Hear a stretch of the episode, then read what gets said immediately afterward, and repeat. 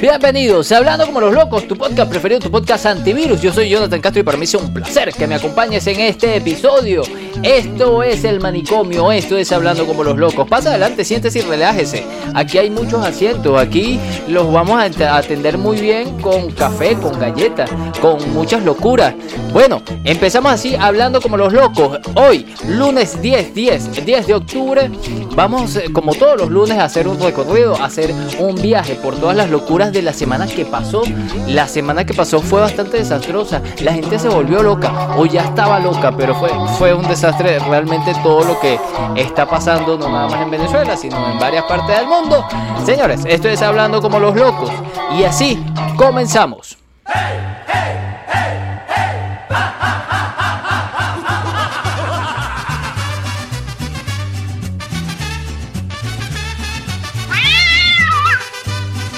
Claro que sí, hablando con los locos. Te cuento, ¿qué te cuento? ¿Qué te cuento? Venimos con las informaciones del día de hoy. La primera información interesante. Hoy es un día muy eh, interesante porque es el Día Mundial de la Salud Mental. Bueno, es el Día de la Salud Mental. Los 10 de octubre se celebra el Día de la, Salud Mental, una efeméride impulsada por la Federación Mundial de la Salud Mental, que también es apoyada por la OMS. ¿Cuál es el propósito? El propósito de esta fecha es visualizar o visibilizar el trastorno mental más grave que está padeciendo los miembros de la sociedad global para eh, generar un conjunto de estrategias que sirvan para apoyar a esta persona. A mí me parece muy bien porque todos estamos oh, como, como, como locos, ¿vale? Johnny, la gente está muy loca. Ahora sí, vamos a hablar de lo que pasó esta semana acá en Venezuela. Em, en Aragua, en Tejerías, un sector del estado de Aragua de acá de Venezuela. Eh, fue un desastre por las lluvias, hubo un desastre por las lluvias, van 35 muertos lastimosamente, 52 desaparecidos, 317 casas destruidas y 757 afectados. Esto está bastante grave. Le mando desde acá mis condolencias a las personas que perdieron seres queridos, personas que, bueno, lastimosamente el agua se llevó todas sus pertenencias de la casa, algunos, algunas casas quedaron paradas, pero hay otras, ¿no? Que, se las llevó piedra, lodo, todo. Eh, está bastante fuerte las cosas allá. Después de que pasa una vaguada, de que hay un deslizamiento de tierra, lo más fuerte viene después porque en dónde van a vivir esas personas. Bueno, esto es una nota de laiguana.tv. El deslave sucedido en la población de Tejerías, en el estado de Aragua, la noche del 8 de octubre, ha dejado un saldo de 35 personas fallecidas y 52 eh, desaparecidos, según comunicó a primeras horas de la tarde de este lunes la vicepresidenta Delcy Rodríguez. Estamos todavía en una función de búsqueda, que es lo más importante ahorita ver qué vidas se pueden salvar. Eh, y en este mismo sentido, por aquí la iguana.tv también tiene una nota de los centros de acopios para, eh, para que las personas puedan ayudar y tenderle una mano amiga a los habitantes de Tejerías.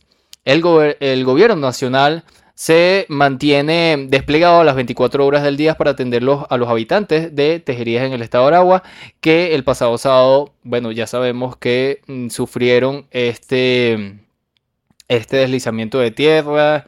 Eh, entre las medidas que se han tomado ha sido las instalaciones de centros de acopio en Aragua, Miranda y Caracas y voy a leer algunas. ¿Qué se puede donar? Alimentos no perecederos, leche de, de fórmula, agua potable, ropa y zapatos, pañales y colchones, entre otros. A continuación, los principales centros de acopio. Aragua, Iglesia Nuestra Señora del Carmen en Tejería. Carmen. La Cocadería en La Victoria, Estadio José Pérez Colmenares de Maracay, en Caracas, el Metro de Caracas, estaciones Propatria, Palo Verde, Las Adjuntas, Plaza Venezuela, La Paz y La Hollada. 9 de la mañana a 2 pm. Festival de Poesía de Venezuela, qué, bueno.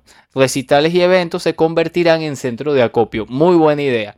Cuerpo de paramédicos Ángeles de, auto, de Autopista, sede del distribuidor Altamira, estadio de la UCB habilitado por los Leones del Caracas y en Miranda la Casa Parroquial de la Sagrada Familia, Los Castores, Los Teques, Colegio Nacional de Periodistas en Los Teques. Y por aquí, bueno, el medio Ajá, por aquí está una imagen que la voy a, repostear por el, la cuenta de Twitter HCLL Podcast. Eh, para que puedan ver esta imagen que resume los centros de acopio. Y también, bueno, no todas las cosas son malas, sino también emotivas porque visualizaron un reencuentro de un perro, de un canino con su dueño en medio de la tragedia allá en Tejerías, un, como una conmovedora y emotiva eh, imagen sobre el reencuentro de un hombre con su perro en medio de la tragedia que ocurrió el sábado 8 de octubre. La imagen es bien bonita, eh, em, en la primera, en la foto que circula en las plataformas digitales, muestran a una, en una primera gráfica a dos hombres que salen de una ribera con un animalito rescatado. En la segunda se logra apreciar cuando el dueño y el perro están en una escena muy sensible, ambos abrazados y rodeados por un grupo de gente.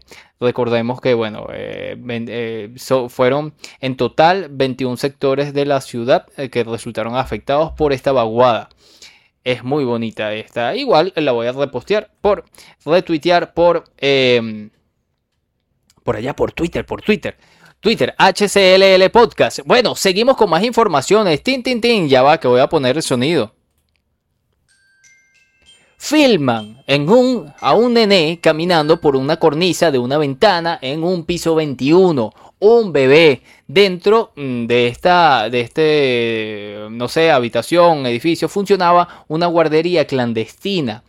El niño fue grabado por una vecina desde el piso más alto y el video rápidamente se viralizó. Afortunadamente el menor volvió al interior del departamento y no hubo que lamentar una tragedia. Esto fue el 9 de octubre. El pasado jueves se dio a conocer un video donde se muestra a un niño caminando por el borde de una ventana en el piso 21, piso 21 de un edificio en la columna de eh, Estación Central a las afueras de Santiago de Chile. De acuerdo al alcalde de la mencionada comunidad, Felipe Muñoz, el departamento es utilizado como una guardería infantil clandestina, sin permiso. Nosotros hicimos llegar los antecedentes a los policías para que se pueda hacer una fiscalización. Efectivamente es una guardería que no cumplen con las medidas. Afortunadamente contaba con una malla que evitó un accidente, señaló la autoridad comunal. Yo en ese video no vi ninguna, ninguna eh, malla que protegiera al niño, pero es, de verdad angustioso, angustiante o como lo quieran llamar, ver este video, pobre niño. Claro, el niño debe estar jugando, él se creerá Spider-Man y estaba jugando por ahí. Bueno, y los mayores, o sea, las personas que estaban a cargo del cuidado del niño, son unos locos. La gente, sí, está loca, claro que sí. Johnny, la gente está muy loca. Bueno, seguimos con más informaciones aquí en Hablando como los locos. Bueno, esto sí está de loco, porque esta gente, esta gente se vistió de verde y, atacó un poco gente. Miren esto, esto es de un medio, eh, pero se replica en todos los medios. Esto fue bastante viral, disfrazada de color verde, grupo de mujeres golpea y roba pertenencia de adolescentes en el metro de Nueva York. Eh, esto parece de verdad una película mm, de, chistes muy pesados. Testigos lograron captar a un grupo de mujeres que golpeó y robó las pertenencias de, unos adolescentes dentro del metro de un metro de Estados Unidos. Testigos se encontraban en el lugar de los hechos, captando el momento justo en el que un grupo de mujeres vestidas de color verde fosforescente atacaron a, varias, a varios pasajeros que estaban viajando en el mismo vagón del tren. La situación ocurrió en el subterráneo de Nueva York, en Estados Unidos, cuando las mujeres golpearon y, mm, presuntamente robaron los bolsos de, los adolescentes que estaban a bordo del mismo vagón, de acuerdo con medios locales. Eh, en un video que circula en las redes sociales se les ve, mm, son aproximadamente cinco mujeres de color con un traje completo, completo de color verde mientras en las partes de atrás se mira a otros agresores golpeando en la cara y en el cuerpo a otro de los usuarios del metro. De acuerdo con los mismos medios locales, el grupo de mujeres habría robado, robado teléfonos, tarjetas y dinero de los adolescentes, una adolescente de 19 años. Esto es, mm, parece salido de una película, vuelvo y repito. De igual forma, una de las mamás de las víctimas agregó que su hija tiene algunas heridas graves al haber sido pisada por una de las mujeres vestida de verde.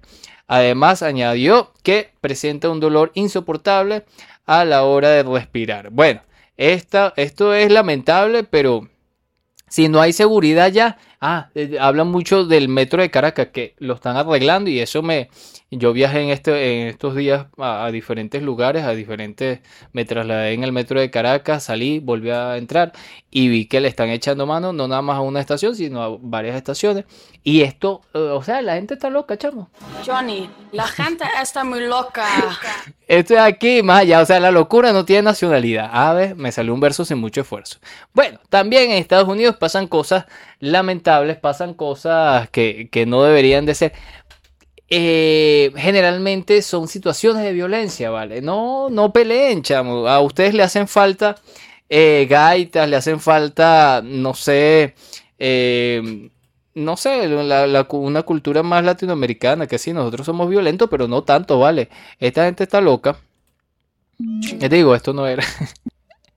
Me confundí. Johnny, la gente está muy loca. Esto dice así, esto es de una nota del diario El País. Un tiroteo desata el pánico en un partido de fútbol americano en Toledo, Ohio. Los jugadores y los espectadores corrieron a, ah, a refugiarse tras los disparos fuera del estadio. Eh, esto es una nota firmada por Miguel Jiménez. Quedaban pocos más de 7 minutos del partido. El equipo local Whitmer de Toledo, Ohio, perdió, perdía 16 a 46 frente a los visitantes Central Catholic. El balón se puso en juego, pero de repente todos los jugadores, en lugar de ir eh, tras el cuero, o sea, tras la pelota, empezaron a correr hacia los banquillos y los vestuarios, mientras el público asistente buscaba también refugio mm, despavorido. Habían, eh, habían empezado a sonar disparos y nadie sabía de dónde venían. Esto es, esto parece una película de terror también en un país en que los tiroteos múltiples son habituales. El último episodio de pánico por las armas de fuego se ha vivido en un estadio de fútbol americano en un instituto de Toledo, Ohio, y ha sido retransmitido en directo por la televisión los miles de espectadores que asistían al partido en el estadio del Instituto de Whitmer han vivido momentos de gran nerviosismo. Los disparos, según se ha sabido después, venían de afuera del estadio, pero eh, su sonido ha bastado para dar un susto tremendo a quienes estaban dentro. Claro, por supuesto, o sea, tú escuchas una cualquier, así sea fuegos artificiales, esa gente ya está asustada, esa gente se volvió loca. Johnny, la gente está muy Pasamos a otras informaciones, aquí en Hablando como los locos. Bueno, esto está candente, esto está que arde, porque eh, una, diputada de México eh, alzó su voz, alzó su voz, y yo creo que estos son aquellos temas que nadie quiere tocar, los más eh, libertarios, podemos decir, bueno, tampoco lo nombran o dicen algo. Esto se titula así, es del diario El Español. Mi trabajo es ser puta. Ahí le voy a poner el, flipper, el flipper para que no me... Para, que no me sancionen esto, para que no me eliminen aquí. Eh, ah, no, esto es por aquí, por aquí, ya voy, ya voy, vale. ¿Dónde es que está la cosa? ¿Dónde es que está la cosa? ¿Dónde es que está la cosa? No suena nada. Ah, ahí está. ajá, mi trabajo. Ya va, vale, ya va. Mi trabajo es ser puta. María Clemente, María Clemente, la diputada trans que desafía Congreso, el Congreso de México, asegura que para poder tener una vida digna necesita un segundo trabajo. Defiende ser prostituta y grabar videos pornográficos. Es mi cuerpo, dice. Su nombre es María Clemente en el 2021 se convirtió junto a su compañera del partido Salma Liébano en el eh, en la primera diputada, es la primera diputada transexual en la historia del Congreso de México. Ahora, un año después, Clemente acapara todos los focos por publicar no solo contenido pornográfico en sus redes sociales, también por declararse sin tapujos como puta. Ahí va el flipper, después se lo pongo, será y reivindicar a su derecho a trabajar de ello. Trabajar de ello. Clemente se ha presentado en las elecciones bajo el movimiento regional nacional Morena de Andrés Manuel López Obrador. Es desde el pasado mes de marzo diputada sin partido. Esta política eh, y activista por los derechos de la diversidad sexual en México, está en el centro del huracán político por publicar videos pornográficos eh, practicando mm, videos practicando sexo y defender que pueda compartir su trabajo de diputada con el de ser puta, que ella ejerce con libre, con total libertad. ¿Qué tal? Por aquí está el yo quiero que ustedes escuchen, que escuchemos un poquito de sus declaraciones. declaraciones me respaldan mis derechos y yo voy a remeter contra todos los que quieran violar mis derechos. Los derechos humanos me respaldan, la constitución política de los Estados Unidos me respaldan. No necesito a nadie más. la diputada del PAN y otra del PRD. Pornografía. Es pornografía. No puede ser tomado, es pornografía, yo produzco pornografía, me pagan por hacer pornografía porque me pagan. Por eso lo hago, porque me pagan. Pero en su labor como legislador. Es que siempre me he dedicado a esto. Los demás diputados son administradores, tienen empresas. Patricia, ¿cómo se llama la de los tiburones? Patricia Arismendi, ¿por qué no renuncia al consejo de administración de sus empresas? A ella tampoco le alcanza, porque sigue trabajando. ¿Y los abogados en el PAN, ¿cuántos abogados hay? Siguen despachando en sus despachos. ¿Cuántos siguen yendo a sus eh, campesinos que son diputados, yendo a sus ranchos a trabajar? ¿Yo por qué no voy a seguir trabajando? Prohíbanle entonces a todos que renuncien a todos sus trabajos y actividades comerciales. Cuando ellos dejan de producir dinero en otro lado, yo voy a hacer lo mismo. Pero, si ellos pueden trabajar en sus oficios y sus profesiones, lo siento. Mi oficio es ser puta. Y tengo derecho a ser puta. Por eso, si quieren saber más sobre eso, mañana en conferencia de prensa que presente mi iniciativa para regular el trabajo sexual, lo vemos y lo platicamos, porque eso tienen que regularlo aquí. Yo le pido entonces a Morena que se... Bueno, eh, tengo derecho a ser puta es la declaración de la diputada mexicana transexual María Clemente. Esto está que arde. Si hay administradores, empresas, o sea, si ellos tienen otros oficios, ¿por qué yo no? Si yo trabajo de eso. Esto está bastante interesante, diría yo, eh, para el debate para el debate, hay gente que mm, le gustará, hay gente que no, hay gente que le dará curiosidad también. Bueno, este es el oficio más viejo del mundo. ¿O no es así? ¿O es que la gente está loca? Johnny, la gente está muy loca. Salí de vuestra madriguera. La polémica en España por los gritos machistas de un grupo de universitarios. Esto está firmado por Guy Hedgeg, de la BBC News de Madrid. La justicia en España está investigando a un grupo de estudiantes universitarios masculinos que fue, fueron filmados gritando mensajes machistas y obscenos frente a una residencia de estudiantes de mujeres en Madrid. Durante días han circulado videos con los gritos profiriendo el domingo por la noche desde las ventanas de unas residencias estudiantiles solo para hombres hacia uno solo, eh, hacia una parte de un colegio de solo para mujeres eh, que se encuentra al frente. El presidente español Pedro Sánchez criticó el comportamiento machista, inexplicable, injustificado y absolutamente repugnante de los estudiantes. El incidente ha sido condenado por políticos de todos los colores y ha desencadenado un debate social.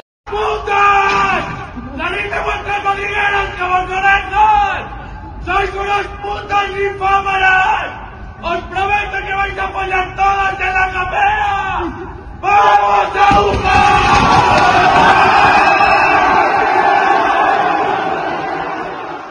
Esto está bastante interesante porque, bueno, ahí vemos dos noticias. En esta, por una parte, en México y por otra parte en España. Son, parecen ser mundos distintos, pero bueno, eh, mm, una cultura bastante machista en España y una cultura quizás más liberal en donde una diputada alza su voz y dice, bueno, sí, yo trabajo de esto, pero eso no quiere decir que sea una persona mala y tengo derecho de practicar este tipo de... Ahí está el debate, ahí está el debate, que hasta uno que se dice muy liberal se le enreda la lengua y uno para argumentar este tipo de cosas de una parte y de otra es bastante complicado. Bueno, uno también se está volviendo loco acá. Bueno, vamos a seguir con más informaciones aquí en Hablando como los locos, tu podcast preferido, tu podcast de antivirus. Ok, esto también, bueno, sexo, droga, alcohol. ¿Qué pasó con la droga en México? ¿Y qué pasó con las escuelas en México? Se le salió de la, se le, escapó de las manos el control de mm, algunas escuelas en México. Vamos a leer, más de 100 estudiantes se intoxican con presuntos narcóticos en una escuela mexicana. Al menos 57 jóvenes recibieron atención médica ambulatorio, mientras que uno de ellos fue hospitalizado de gravedad. Uno de ellos fue hospitalizado de gravedad.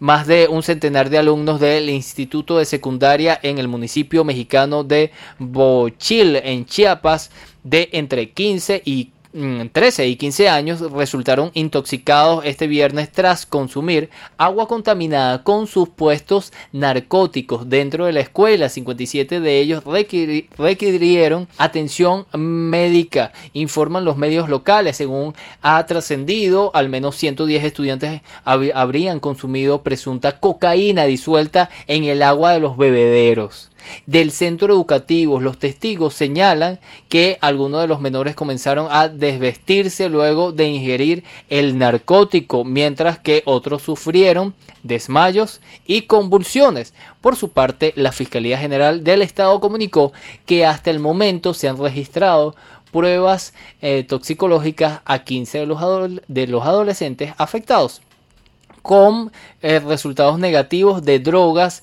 en todas ellas. Se espera que en próximas horas se obtenga los resultados del resto de los alumnos intoxicados. Lo que yo pude ver en redes sociales fueron algunas algunas imágenes de las pruebas que le hicieron y da eh, como da positivo para cocaína. Esto puede ser un fake o no, pero eh, lo que sí es cierto es la cantidad de videos que muestran a niños a menores de edad, eh, estudiantes de una escuela, llegando a eh, el centro asistencial, al hospital, en una situación que tú ves la cara de los niños y tú dices, le pasa algo, están enfermos. Ojalá y no haya sido droga porque es bastante eh, delicado. Y delicado también es la investigación que viene luego de por qué eh, ese bebedero, si, si en tal caso fue así, porque ese bebedero tenía cocaína. ¿Será que algún, alguna persona que estaba traficando ahí con drogas dijo, bueno, esto no lo puedo vender, lo tengo que ocultar, no sé. Bueno, vamos a echarlo aquí. Eso puede pasar. Bueno, vamos a pasar a otras informaciones locas, locas, locas. Johnny, la gente está muy loca. La gente está muy loca y ahora vamos a hablar sobre una película que todo el mundo está hablando de ella. A mí me parece justísimo, me parece maravilloso que estén haciendo este tipo de películas. Eh, esto es un artículo de fuera de foco.com.mx y dice lo siguiente, está escrito por Fer Ramírez. ¿Cómo Viola Davis y The Woman King podrían revolucionar a Hollywood? Viola Davis tomó un test de ADN para definir el entrenamiento adecuado de acuerdo a su genética y físico en preparación para The Woman King, basada en las guerreras Agoji, quienes protegieron el reino de Dahomey en el oeste de África.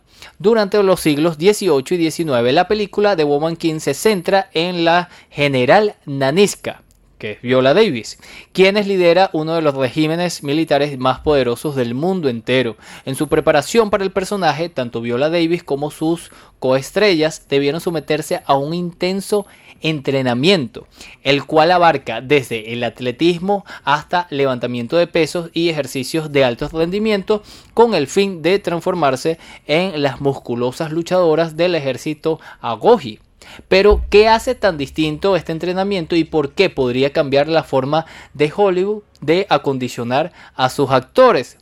Un, entrenamiento con enfoque racial. Vamos a ver de qué trata. Para definir el entrenamiento, el elenco recurrió a pruebas de ADN a través de las cuales la, la entrenadora y nutricionista Gabriela McLean buscaría impulsar sus habilidades natas y solidificar sus respectivas fortalezas con un programa de exclusión. El test de ADN nos ayudó a descubrir la mejor forma de entrenar para cada una y la mejor forma de proteger también sus músculos y sus cuerpos, porque todos son distintos, todos, todos los cuerpos son distintos. Explica la especialista. Esto me pareció muy loco. Eh, yo me imagino que esto ya lo hacen en, en entrenamiento, pero aplicado a Hollywood está muy loco y muy bueno. Esto está mm, demasiado bueno. Bueno, eh, con esto quiero finalizar y es el tema de la serie La Casa de los Dragones o La Casa del Dragón. Eh, los dragones que dicen La Casa del Dragón y ninguno de los dragones tienen casa porque viven en unas cavernas y los encierran. Bueno, son cosas de locos. Eh, ayer vi el último capítulo, el último capítulo, no, el, el, capítulo número 8, La Casa del Dragón, capítulo 8, las últimas horas de Viserys y el principio del fin de los Targaryen. Esto es un artículo de Aglaya Berluti que siempre les recomiendo y eh, no nada más tiene este artículo, sino también eh, este otro que titula El final del octavo capítulo de La Casa del Dragón, explicado al detalle. ¿Por qué explicado al detalle? Porque hay cosas que eh, si tú no viste Juego de Tronos, si tú no viste eh, algunas mm, o, detallaste algunos momentos de esta serie, no entenderás cómo es un sueño, una profecía por ahí, eh, bueno, y muchas otras cosas más. No voy a ahondar mucho en esto porque sé que algunas personas todavía, no lo han visto y voy a parecer el loco spoilero. Y no, aquí no estamos para decir spoiler. Esto fue Hablando como los locos, tu podcast preferido, tu podcast antivirus. Esto es nada más un resumen de lo de lo poco o mucho que pude conseguir en la web, pero yo estoy seguro que tú tienes eh, algunas informaciones, algunas noticias, algunas cosas que vistes locas esta semana y quieres compartirla. Bueno, eh, con el numeral qué loco lo puedes compartir por, eh, me puedes etiquetar en Twitter. O me mandas por aquí, me escribes en YouTube, hablando como los locos por YouTube. Mira, yo mira lo que vi. Un, no sé, un mono de tres cabezas con cara de, no sé, de Stephen King. Una, locura. Entonces, bueno, ya saben. Ah, también, este miércoles no estuve eh, transmitiendo eh, el locómetro, que son todos los miércoles por Twitter Space. Eh, este miércoles sí lo haré, se los prometo, se los prometo. Un saludo a mi amiga, a mi amiga Ángela, que siempre me acompaña ahí. Son cuatro o cinco noticias locas y calificamos cuál es la noticia más loca. Del 1 al 10 la vamos calificando y generamos o resulta de todo eso una ganadora, una noticia loca ganadora. Esto es hablando como los locos, los quiero y los amo y los tengo presente de sol a sol. Nos vemos, hasta una nueva oportunidad. Chao. Hey, hey, hey,